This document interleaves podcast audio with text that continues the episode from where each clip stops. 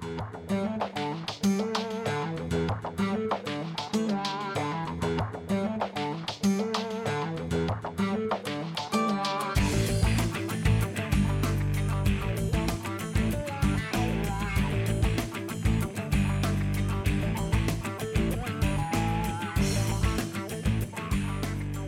Gloria al Rey de Reyes, gloria al Señor de Señores, al que está por encima de todo, al que lo abarca todo, al que lo puede todo, al que te ama con amor eterno, amor que no tiene límites, su nombre es Jesucristo. ¿Qué tal, queridos hermanos amigos? Qué alegría estar con ustedes en este su programa, Conozca Primero su Fe Católica. Hoy tenemos un programa muy interesante, muchas preguntas, muchas... ah, eh, pues posibilidades de crecer en conocimiento del Señor y para eso es este programa para ayudarnos a conocer más la doctrina de la iglesia y el por qué Jesús a través de su iglesia nos enseña a caminar en el camino de la victoria.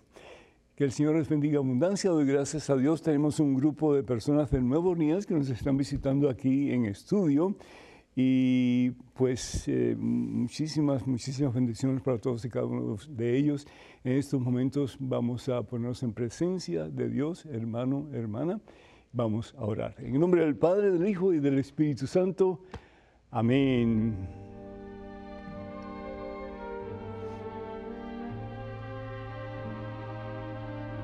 Me están diciendo en el teleprompter que también hermanos de California. Pues yo pensaba que todos éramos Orleans. O, ¿sí? Una familia unida en el amor de Dios. Bendito sea Dios. Padre Santo, Padre amantísimo, Padre bueno, Padre misericordioso. Gracias, oh Dios, por el don de la vida. Gracias, oh Dios, por los problemas que tenemos.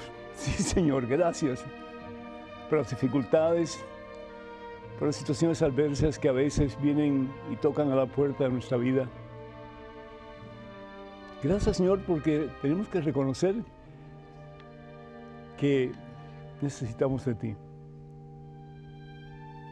Y a veces, Señor, nuestros momentos de desierto, los momentos de sequedad espiritual, los momentos en que sentimos que no tenemos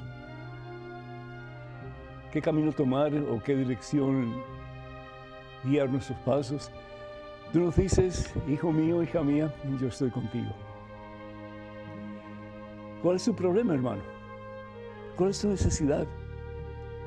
Deja de mirar al suelo, deja de mirar a tus problemas y comienza a mirar al cielo. Comienza a mirar a Jesús. Gracias, Señor. Por ese regalo grande, ese regalo poderoso, ese regalo maravilloso que es el regalo de tu Hijo, nuestro Señor y Salvador Jesucristo. Gracias, Padre. Porque tenemos un amigo fiel, un amigo que nunca nos abandonará, Él lo ha prometido. No los dejaré huérfanos, estaré con ustedes siempre. Y no solamente, Padre, los momentos buenos, los momentos de las vacas gordas, pero los momentos de las vacas flacas, cuando sentimos que todo sale al revés y que nada en la vida vale la pena vivir. Yo te pido, Señor, que bendigas a este hijo tuyo con la plenitud de tu presencia que puede experimentar, mi Dios, la certeza de que está en tus manos santas y poderosas y que contigo, Señor, ya de Él es la victoria. No importa cuán difícil sea su problema en este momento, no importa cuán trágico momento esté pasando en su vida en este preciso instante.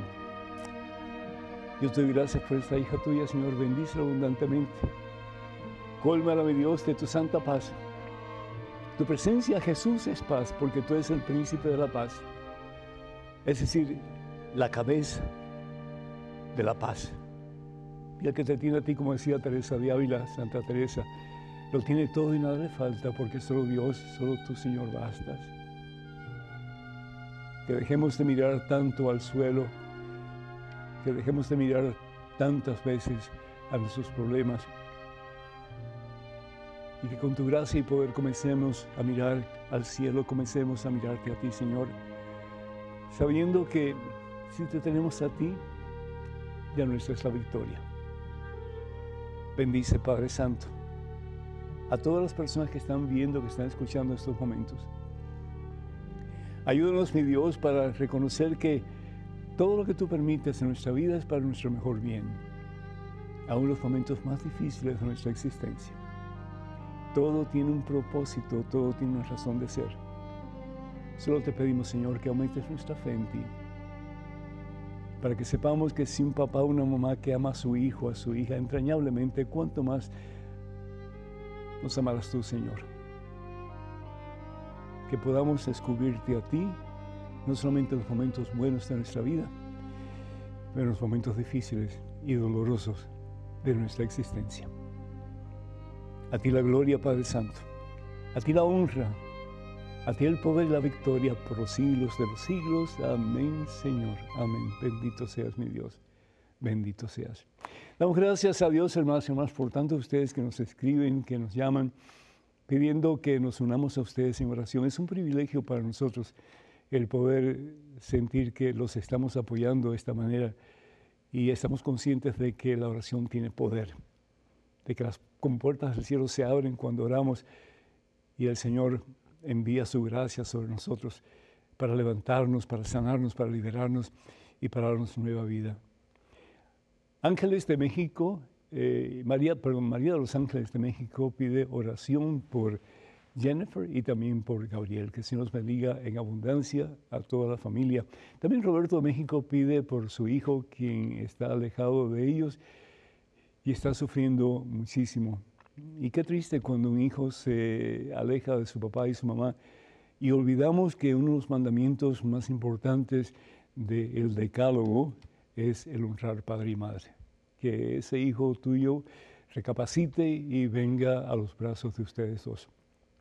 Janet de Miami, Florida, pide oración por su hija Alba, que el Señor la bendiga y que cualquier situación que Alba tenga, que el Señor le ayude a levantarse y a seguir poniendo sus ojos en ese en quien todo lo podemos, que es Jesucristo el Señor. Oscar Roberto de Guatemala pide al Señor para que la influencia del mal en los medios no corrompa la inocencia de los niños.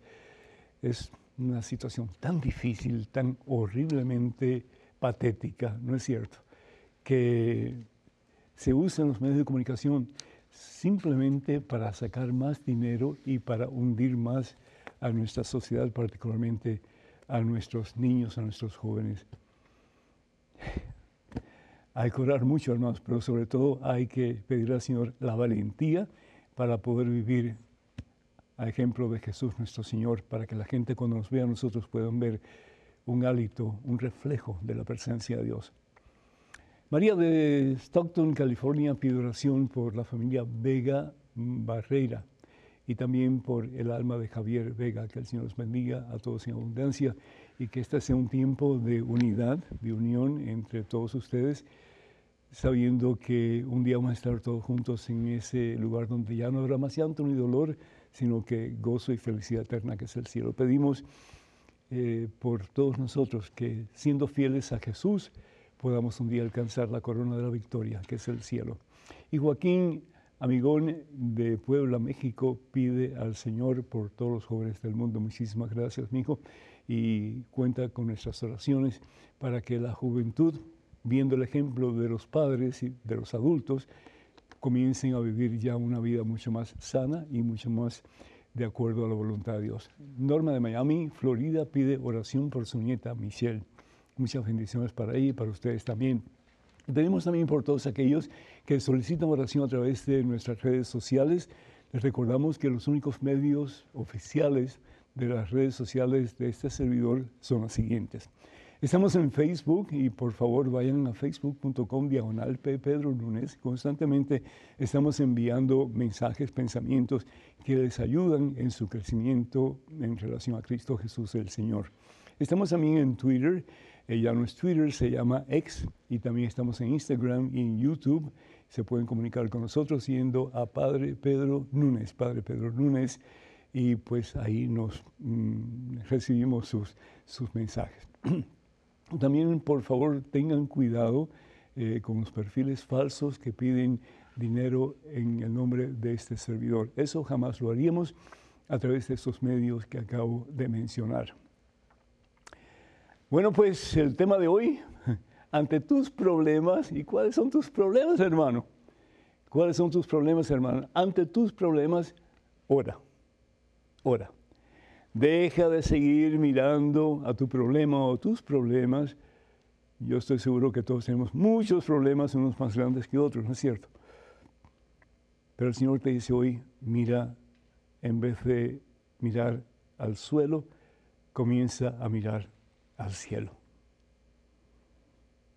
El suelo te desgasta. El suelo te hace sentir impotente ante tu realidad. El suelo te hace pensar que Dios te ha jugado una mala jugada. Y al fin y al cabo que como que no hay esperanza. Y si hay esperanza, hermano, hermano, porque Jesucristo no está muerto, bendito sea Dios. Jesús está vivo y está contigo. He venido para que tengas vida, dice el Señor, y vida en abundancia. Evangelio según San Juan, capítulo 10, versículo 10. La palabra de Dios en el Evangelio según San Lucas, capítulo 8. Y el Evangelio según San Lucas es el tercero de los cuatro evangelios, ¿verdad? Evangelio según San Lucas, capítulo 8, versículos del 22 al 24. Nos dice la palabra de Dios que un día Jesús y sus discípulos pues partieron mar adentro hacia el otro día del lago. Y mientras iban hacia el otro, hacia el otro lado, hacia la otra orilla, la barquita iba eh, zarpando, Jesús se quedó dormido, dice la palabra de Dios. Jesús se quedó dormido. Yo estoy seguro que ustedes han escuchado este pasaje anteriormente en algún momento. Hermano, hermano, Jesús no duerme. Es decir, Dios no duerme. Jesús como un ser humano en su naturaleza humana, seguro que él se cansaba y dormía. Pero aquí hay una implicación mucho más profunda, que es lo que los discípulos pensaban de Jesús, que a Jesús no le importaba lo que estaba pasando. Una tremenda tempestad había en el lago de Galilea, en el mar de Galilea. Y como resultado, pues la barca se estaba zarandeando de un lado para otro. Entraba agua por un lado y entraba agua por el otro lado. Y los discípulos comenzaron a tener miedo. Cuando tú sientes que las cosas van de mal en peor en tu vida y el agua del el mundo que quiere ahogarte comienza a llenar tu vida, comienza a llenar tu, tu barquita de un lado y del otro lado, y tú tratas de secar el agua por un lado, tratas de secar el agua por otro lado, y sigue metiéndose el agua por un lado y por otro lado, y tú sientes que ya no hay esperanza. Te está pasando eso tal vez en estos momentos que sientes que tu situación ya no tiene esperanza. Que por mucho que has tratado, las cosas siguen igual o siguen peor. Bendito sea Dios por esos momentos. Bendito sea Dios cuando tienes problemas en tu familia. Bendito sea Dios cuando el médico te dice que tienes una enfermedad grave. Bendito sea Dios cuando sientes que ya no puedes hacer nada por tus hijos o por aquellas personas que son importantes en tu vida. ¿Por qué? Porque es el mejor momento para hablar rodillas y para decirle, Señor, ya yo no puedo. Obra tú. Obra tú. Yo me rindo a lo que tú quieras hacer conmigo. Lo que hizo Jesús, ¿no es cierto? Padre, que no se haga mi voluntad sino la tuya. De este cáliz no quiero beber, Señor. Aparta de mí este cáliz, pero pongo mi confianza en ti, Señor. Ya no quiero mirar al suelo. Yo quiero mirar al cielo. Jesús como hombre, como uno de nosotros en su naturaleza humana,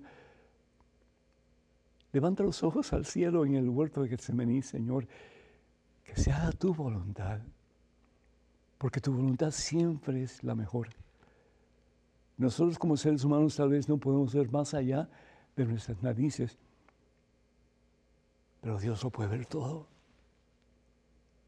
y Él sabe lo que Él permite. Y si tú sabes lo que permites para tus hijos cuando están pequeños y necesitados de ti, de una mano, una mano que los tome y los guíe, ¿cuánto más Dios? Por lo mucho que nos ama. Si lo dio todo, yo a su hijo, no tenía más nada que dar, lo dio todo por ti, por mí. Y en una cruz en el Calvario para que tú y yo dejemos de estar mirando tanto al suelo y comencemos a mirar más al cielo y reconocer que solos nada podemos. que esa enfermedad no la podemos vencer por nosotros mismos, aunque pensemos que la ciencia ha avanzado tremendamente, y sí es cierto. Pero llega un momento en que la ciencia ya no puede más. Llega un momento en que ya uno siente que no tiene fuerzas para cambiar el destino de su familia. Que él se va a pensar de esa manera y no importa lo que uno haga, esa persona va a seguir pensando igual. Y eso duele, hermano. Pero bendito sea Dios cuando en medio del dolor yo puedo decir, Señor, te entrego este dolor. Y voy a poner mis ojos en ti. Ya voy a dejar yo de querer estar en control de esta situación. Yo te cedo el control a ti, Señor. Porque yo sé que lo que yo no puedo hacer, tú sí lo puedes hacer en mí. Y en mis seres queridos también, Señor. Y comenzamos a tener paz, hermano. Dios no quiere que andes compungido, triste, amargado todo el tiempo como tanta gente hay en este mundo. Dios no quiere que estés en una oficina de psicólogos, de psiquiatras, aunque son excelentes, pero Dios quiere algo más para ti. Dios quiere que hoy tú seas feliz.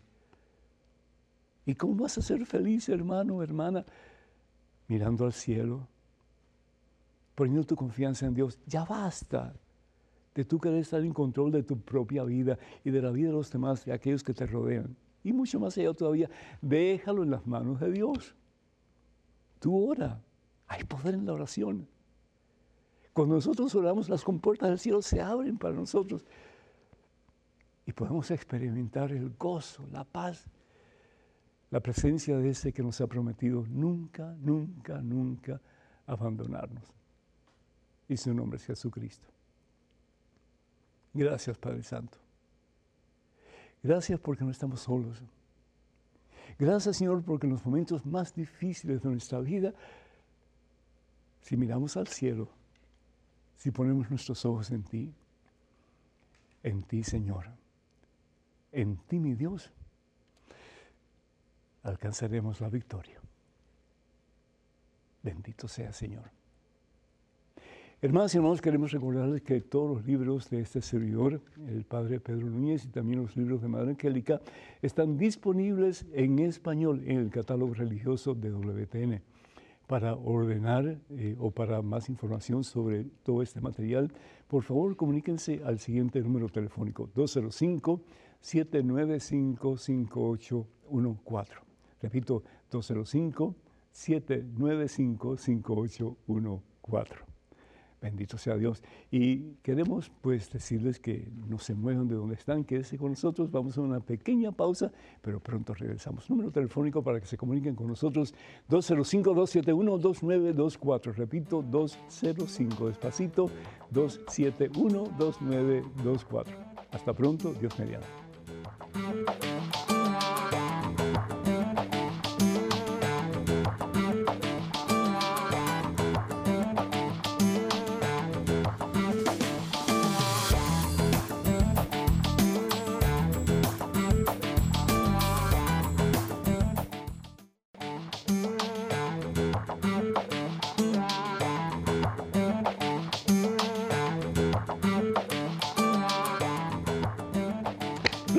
De Reyes, gloria al Señor de Señores Jesucristo. Hermanos y hermanas, bienvenidos a este segmento de su programa.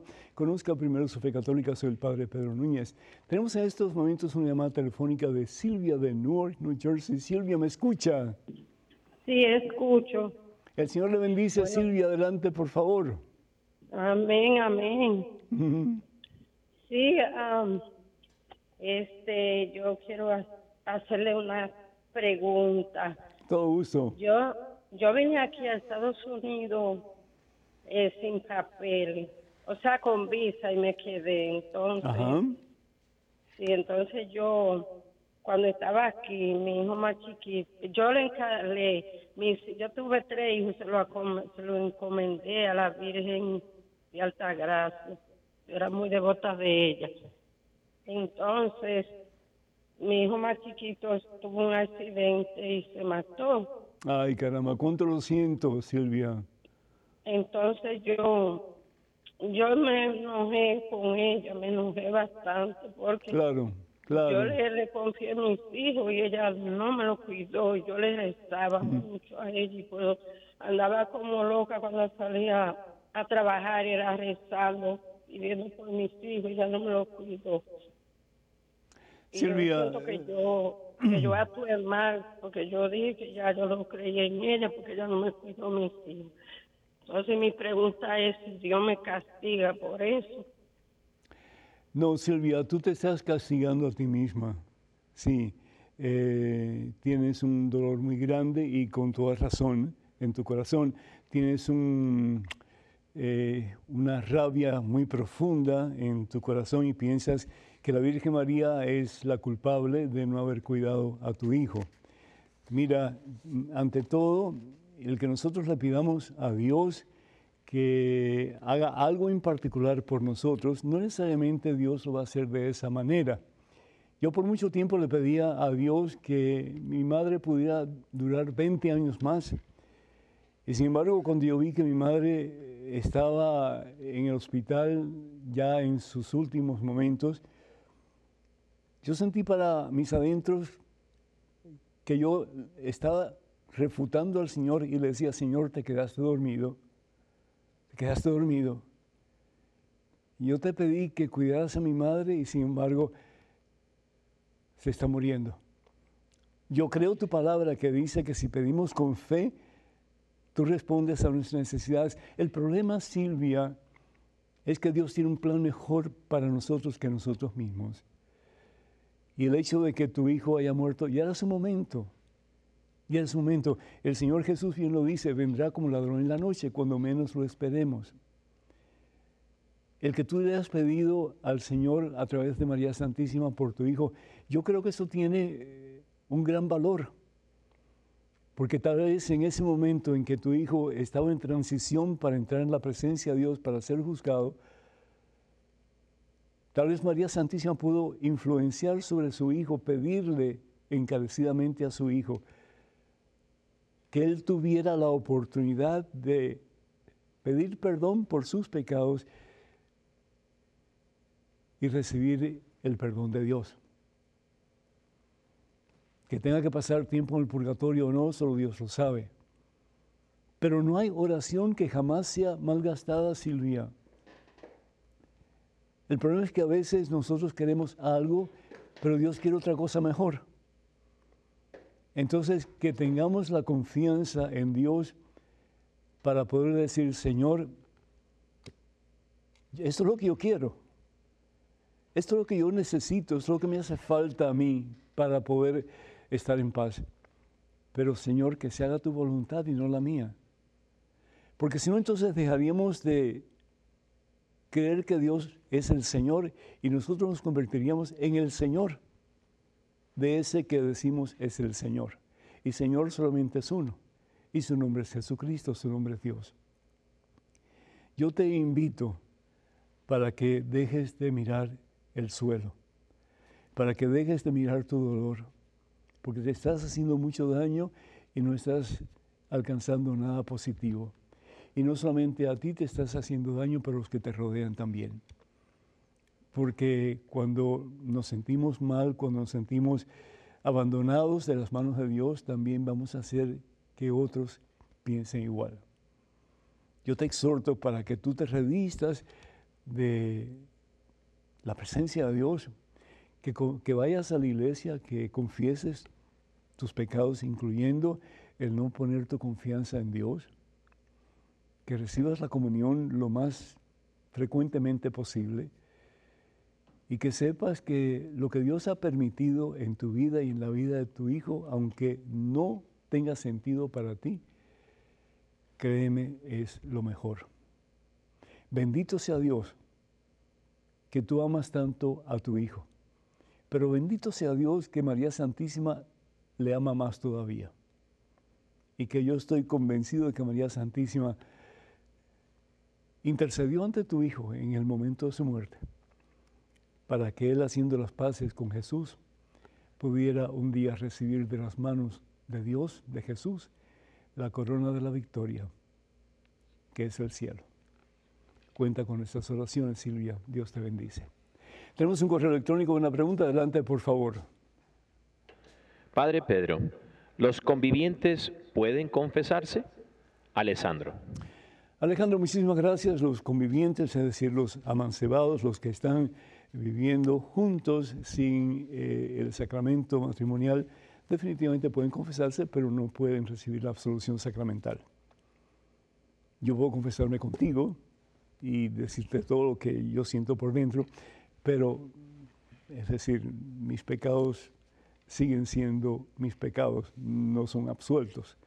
Yo tengo que recibir la absolución sacramental para poder eh, estar libre de esos pecados que me han hecho daño y que a través de ellos pues han hecho daño a otras personas.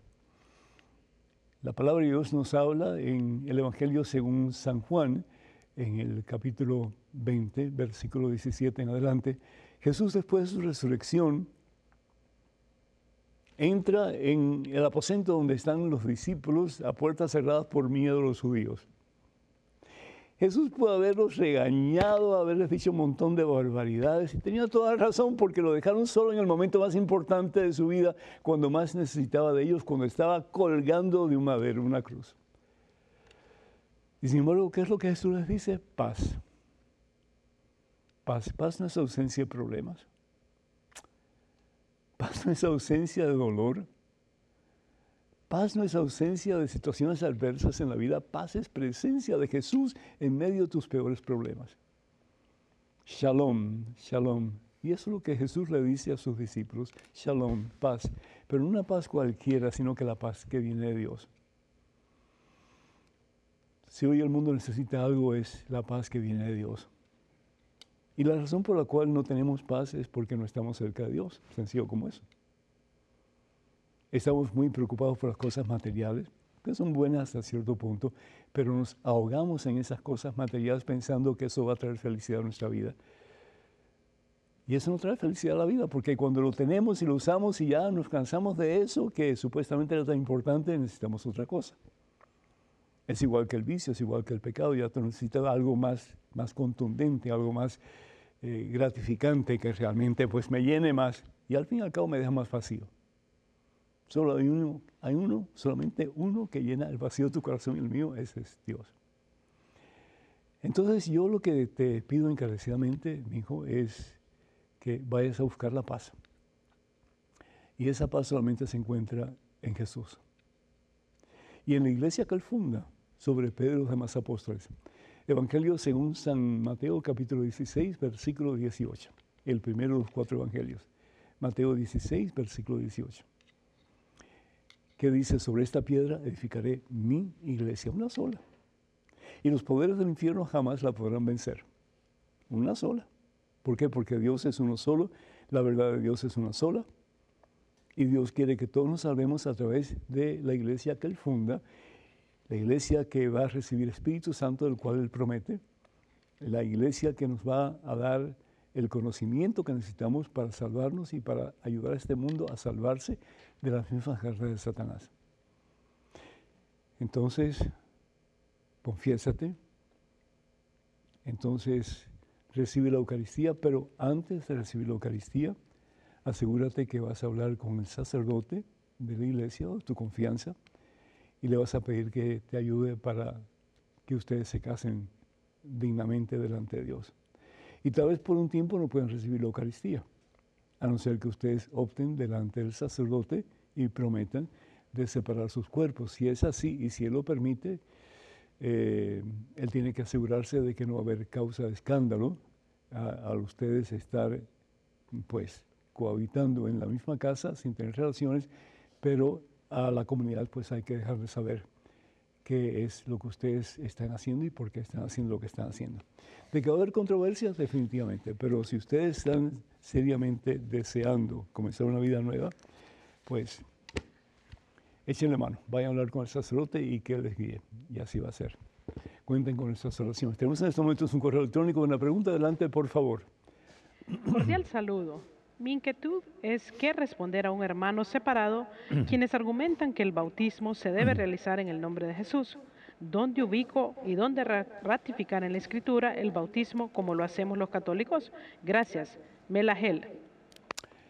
Uh, Melagel, Dios te bendice. Primero que todo, cuando hablamos de que tenemos que ser bautizados en el nombre de Jesús, tiene toda razón. Hechos de los Apóstoles, capítulo 2. Hechos los Apóstoles, capítulo 2, vamos a ver qué es lo que dice la palabra de Dios. Aquí dice, este es Pedro hablando, ¿sí? Em, ¿Qué tenemos que hacer, hermanos? Preguntan aquellos que quieren vivir la vida cristiana. Y Pedro les contestó, arrepiéntanse y que cada uno de ustedes se haga bautizar en el nombre de Jesús el Mesías. Hechos capítulo 2, versículo 38. ¿Eso quiere decir que el bautismo que hacemos en la Iglesia Católica es inválido? Porque nosotros bautizamos en el nombre del Padre, del Hijo y del Espíritu Santo. Es el medio que Dios escoge para que realmente la criatura sea bautizada, para que la persona sea bautizada. Bautizar en el nombre de Jesús, ¿qué significa eso? En el nombre de, lo que significa es con la autoridad de, punto. Yo voy donde Jera porque Espi me está mandando con un paquete que le tengo que entregar a Jera.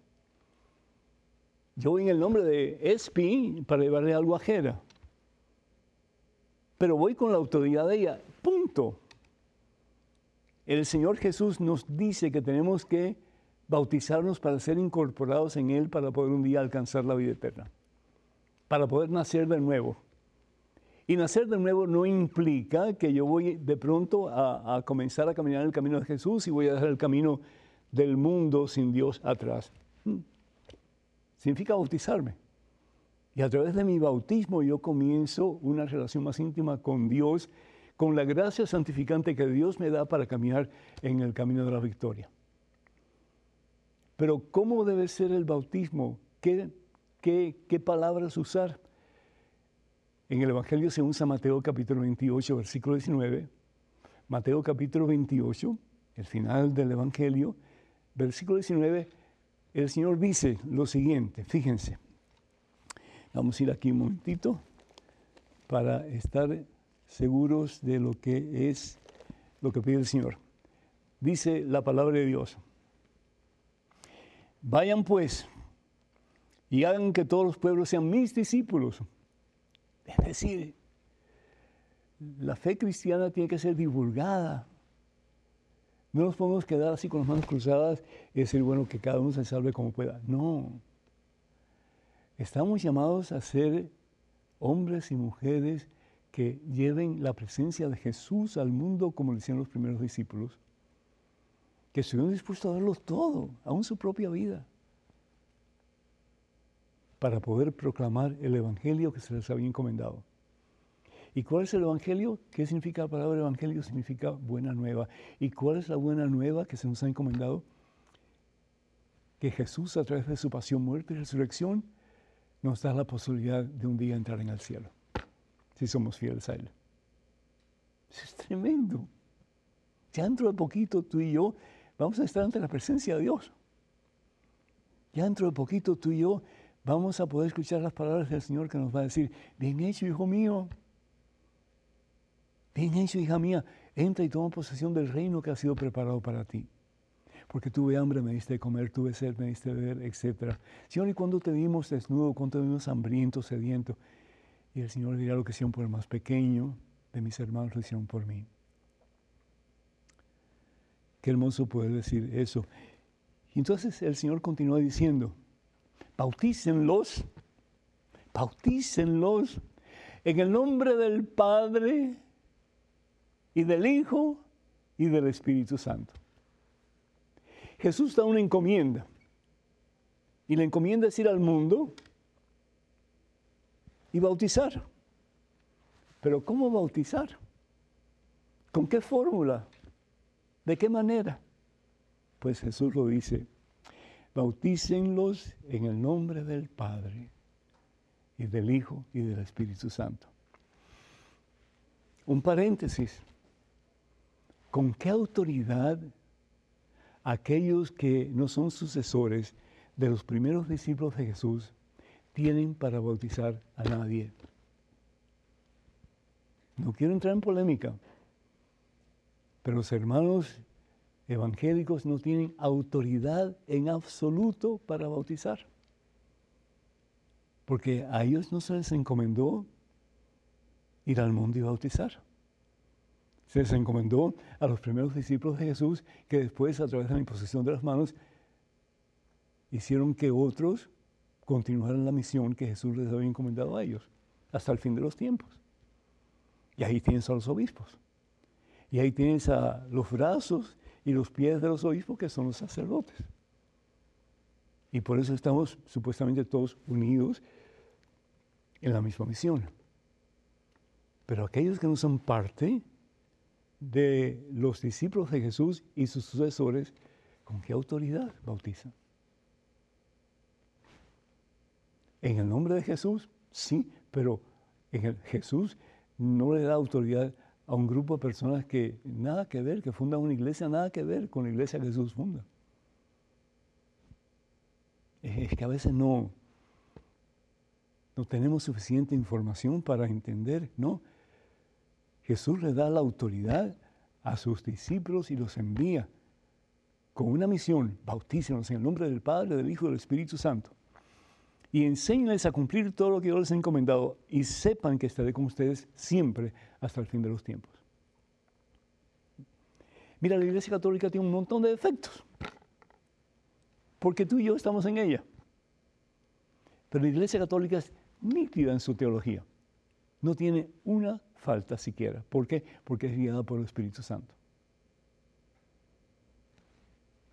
Tenemos una llamada telefónica de Laura de Fresno, California. Laura, ¿me escuchas? Sí, buenos días, padre. Muy buenos días, el Señor te bendice, Laura. Adelante, por favor. Eh, igualmente, padre. Gracias. Oh, es que yo tengo una pregunta, padre. Sí, adelante. O este, los, cuando los niños se mueren, ¿van directo al cielo o van a pasar al purgatorio? ¿Los niños? Ya. Sí. Eh, la, antes se hablaba del limbo, ¿te acuerdas?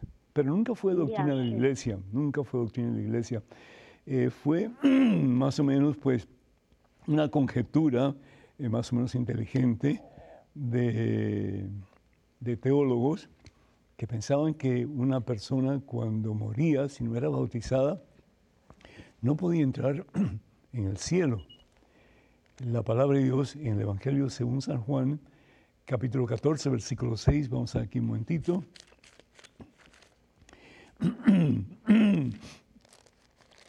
Dice la palabra de Dios lo siguiente.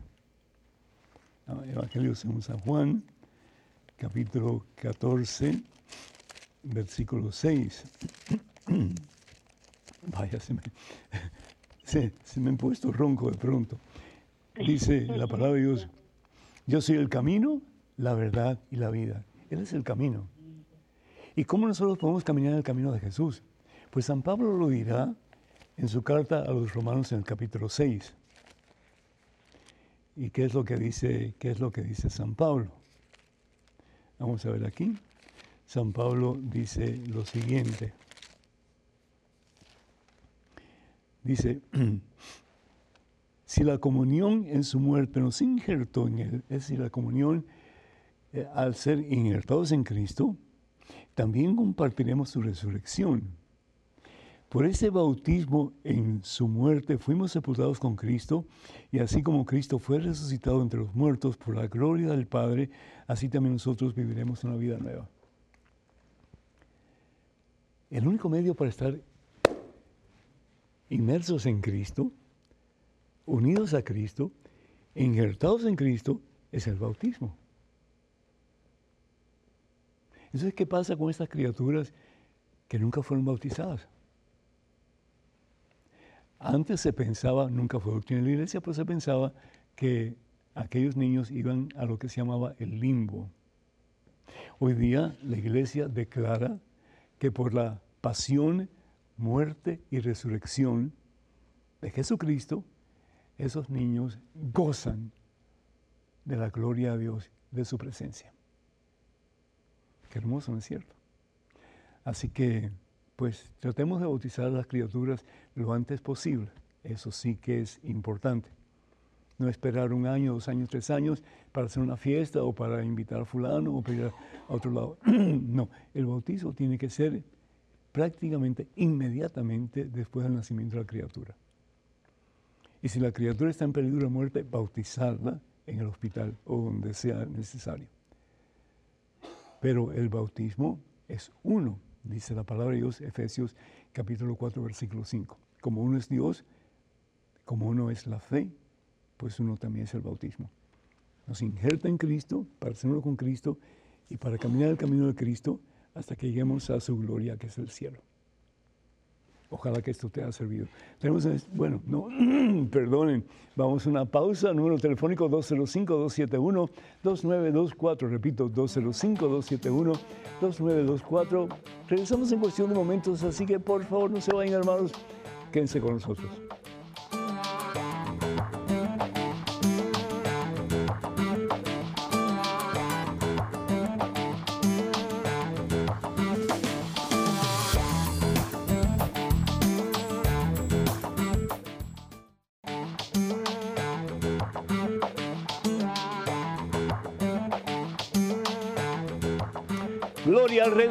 Gloria al Señor de Señores Jesucristo, quien tiene a Dios lo tiene todo y nada le falta, solo Dios basta.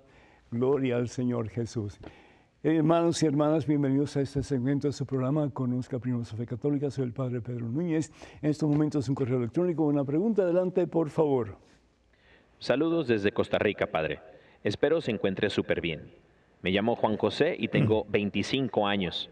Hace poco que escucho su programa y me hace sentir bien. ¿Qué piensas sobre la muerte? ¿Qué pasa después? Vivo con mucho miedo y ansiedad pensando en eso. Le agradecería que me diera su opinión. Mil gracias y bendiciones. Que Dios te bendiga, mi hijo. Muchísimas gracias, José, por tu honestidad. Yo creo que quien no tiene un poquito de miedo a la muerte, eh, me parece que en su interior guarda ese miedo y no lo quiere sacar. ¿Por qué? Porque es desconocida. Eh, no sabemos qué va a pasar en el transcurso de nuestro tránsito de este mundo al próximo. Muchas veces vemos a las personas que están muriendo y decimos, ay Dios mío, y por esto tengo que pasar yo también. Eh, pues sí, pero una cosa importante es que la muerte no es el fin. ¿Qué dije José? Que la muerte no es el fin. La muerte es el principio de la vida maravillosa, poderosa, portentosa que Dios nos ha prometido en Jesús. En el Evangelio según San Juan capítulo 11 versículo 25. El Señor Jesús dice, yo soy la resurrección y la vida. El que cree en mí, aunque muera, vivirá. Y el que vive y cree en mí, no morirá para siempre. Lo que nosotros conocemos es la, vida que tiene principio y que tiene fin aquí en este mundo. Se le llama la vida finita, ¿sí? porque es, es, tiene un límite. Pero sin embargo, hay una vida que nos espera y hay un ser maravilloso que nos espera con brazos abiertos, y su nombre es Jesucristo, para llevarnos ante la presencia de Dios Todopoderoso y para que podamos nosotros experimentar, como dice la palabra de Dios, la anchura, la profundidad, la altura, la magnitud, la longitud, la plenitud del amor de Dios en Cristo Jesús. Por eso Santa Teresa de Ávila decía, muero porque no muero. Es decir, quisiera morir para poder experimentar lo que es Dios. Santo Tomás de Aquino, tal vez el más importante de los teólogos de la historia de la Iglesia, decía cuando ya estaba en sus últimas en este mundo, por fin voy a ver aquel de quien tanto he predicado. Qué hermoso, ¿no es cierto? Por fin voy a ver aquel de quien tanto he predicado. ¿Y quién es aquel de quien tanto Santo Tomás de Aquino predicó? De Jesús. Cuando nosotros dejemos este mundo, vamos a entrar en la presencia de Dios. ¿Y qué es lo que va a pasar? Pues si tú y yo hemos vivido una vida de acuerdo a la voluntad de Dios, Vamos a recibir la corona de los santos que es el cielo. ¿Y qué es eso? Infinita felicidad, infinito gozo, infinito, infinita bonanza, todo lo mejor que podemos pensar, lo vamos a recibir. Entonces no hay que tener miedo a la muerte. Por el contrario, prepararnos sí, en este mundo para que cuando nos toque, cuando llegue el momento de nuestra partida, podamos decirle a Dios ante su trono de gloria, Señor, misión cumplida, no perdí a ninguno de los que tú me diste. Y a veces somos un poco testarudos, ¿no es cierto? Con dinero sin dinero yo voy a hacer lo que yo quiero. No, pero es que tú no sabes cuándo va a ser tu momento. Y además de eso, qué rico el poder vivir cada día, cada momento, cada minuto, cada segundo, cada ápice de tiempo junto a Dios. Es el mejor regalo que nos podemos dar. Mira tu vida, demacrado, triste, acongojado. ¿Y para qué vivir así? ¿Sí? Sin esperanza. ¿Para qué vivir así? Cuando estés así, es porque te sientes lejos de Dios. Porque de nuevo, como hemos dicho anteriormente, el único que te puede hacer feliz es Dios. Dios te creó por amor para amar. Dios te creó por amor para amar. Y amar aquí por encima de todo a Él. Para que los dos lleguen a ser un solo ser. Igual que un esposo y una esposa. ¿Cuántos esposos y esposas no andan como perro y gato? Gracias a Dios, ninguno de ustedes, ¿verdad? Pero por ahí sí hay. Y viven como que, sí, pidiendo permiso a un pie para mover el otro. Porque todo es un problema. Todo es una desilusión, todo es un fracaso. Ay, ¿para qué cometí este error? ¿Y para qué me casé con este? ¿Y para qué? Hermano, hermana, Tú puedes cometer 20.000 errores, pero Dios no comete errores. Y si Dios te dio esa persona es porque Dios bien sabe que con esa persona puedes tú ser plenamente feliz. Ah, pero es que ya no lo amo. Pues ponte las pilas y comienza a amarlo. Porque al fin y al cabo, el amar es una decisión. Y tú puedes amar a la persona más inamable que existe en este universo si tú lo propones porque el amor no tiene límites. Tú y yo somos los que ponemos límites en nuestra capacidad de amar, ¿cierto? ¿Por qué? Porque el amor viene de Dios, porque Dios es amor. Primera de Juan capítulo 4, versículo 16, Dios es amor. Y el que ama, de verdad, conoce a Dios porque Dios es amor. Eso es el decir que no puedo amar porque ya no me gusta, me fastidia demasiado, ya no lo quiero. Ah, pues ponte las pilas y comienza a amar, ya no con tu pobre y mezquino corazón, sino con el mismo corazón de Cristo. Bueno, podemos hablar mucho más de esto, pero creo que vamos a ir entonces ya a Guadalajara, Jalisco, México. Eh, tenemos a Rosa que está esperando pacientemente comunicarse con nosotros. Rosa, ¿me escuchas? Sí, padre, la escucho. El Señor te bendiga, Rosa. Bienvenida. Adelante, por favor. Igualmente, Padre, que Dios lo bendiga. Gracias. Que esté muy bien de salud. Muy bien, gracias. Este, mi pregunta es, Padre, de que yo le he preguntado a varios sacerdotes y yo quería comentarle a usted, porque a veces uno quiere, como dice la Biblia, como nos dice Dios, honrar a nuestros padres, pero a veces si ellos no nos lo permiten, Claro, e, es decir, tú puedes, y con, el perdón, no quiero ofender a tus padres, pero es, un, es un refrán, es un dicho, que dice, tú puedes llevar a la mula a tomar agua, pero no puedes hacer que tome agua. Es decir, tú puedes cambiar tú. Tú puedes buscar la manera de, que tus padres se sientan eh, amados por ti, pero tú no puedes hacer que tus padres te amen a ti. Y es, triste, ¿no? Es triste porque em, de acuerdo al plan de Dios, los hijos deben amar a los padres y los padres deben amar a los hijos. por la unión no solamente espiritual, la unión física que hay entre ellos. Y sin embargo, hay muchos hijos que no aman a sus padres.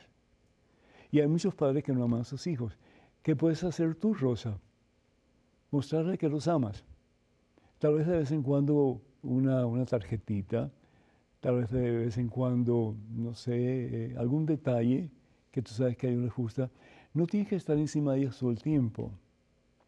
No tienes que estar, ah, pues, eh, halagándolos todo el tiempo.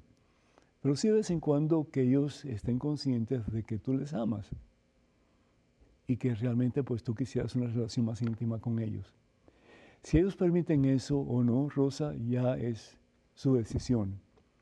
Pero que tu decisión no sea cortar la relación entre tú y tus progenitores, por el contrario, de ver en qué forma tú puedes hacer que ellos se sientan halagados por tu amor. Y la mejor forma en que puedes hacer eso, de nuevo, es haciéndole sentir de que ellos valen para ti. Una de las cosas que yo te pido que hagas es que ores por ellos y que cuando vayas a la iglesia, pues recibas la comunión por ellos y le pidas al Señor que les ayude para que su corazón se ablande y para que ellos puedan comenzar una nueva relación contigo. Rosa, que Dios te bendiga, cuenta con nuestras oraciones y ojalá que en un futuro no muy lejano nos puedas decir que ya la relación entre tu persona y tus padres es muchísimo mejor de lo que es en el presente. Que Dios te bendiga. Hermanos y hermanos, este próximo sábado 23 de septiembre en la ciudad de Nueva Orleans, la casa de ustedes, tendremos un evento de sanación para la familia. Eh, va a ser en la iglesia del apostolado hispano en Nueva Orleans. Luisiana, junto con este servidor, estará predicando el hermano Alex Pacheco de los Misioneros de Jesús. La entrada es total y completamente gratis y el cupo es supremamente limitado. Así que por favor, si ustedes están interesados en asistir, y ojalá que puedan asistir como familia, sí, sí es posible. Si no se puede, pues no se puede. Pero sería bueno porque hay algo para todos, ¿sí? Para papá, para mamá, para hijo, para hija, etcétera, abuelo, abuela. Para más información, por favor, comunicarse al número telefónico 956-424-5425. Repito, 956, ese es el área, número telefónico 424-5425. Quiero decirles también que voy a estar en Chavinda, en México, ya muy pronto, el 24 y 25 de noviembre, en un evento de evangelización para familias que se llevará a cabo en la Quinta Evilú. Eh, tendremos charlas con diferentes predicadores, el padre Ricardo López, que estuvo con nosotros en Juárez hace poco tiempo, él es de Guadalajara y también es un gran predicador. También va a estar Guillermo Valencia, que ese hombre yo no sé cómo tiene tanta energía de saltar de un lado para otro y de mover a todo el mundo para que pues eh, entremos en un ambiente de alabanza eh, para gloria a Dios. Él va a estar con nosotros también y va a estar el grupo de alabanza Evangelicanto, eh, que tienen pues una forma de cantar muy bonita al Señor. Va a haber confesiones y pues ah, vamos a tener un tiempo muy agradable de nuevo. Mm, no dejen de comunicarse con la iglesia para que podamos nosotros estar juntos. Que el Señor les bendiga en abundancia, este y por siempre os colme de santa paz, en el nombre del Padre, del Hijo del Espíritu Santo. Amén. Hermanos y hermanos, dejar de mirar al suelo para mirar al cielo. Hasta la próxima. Dios mediante.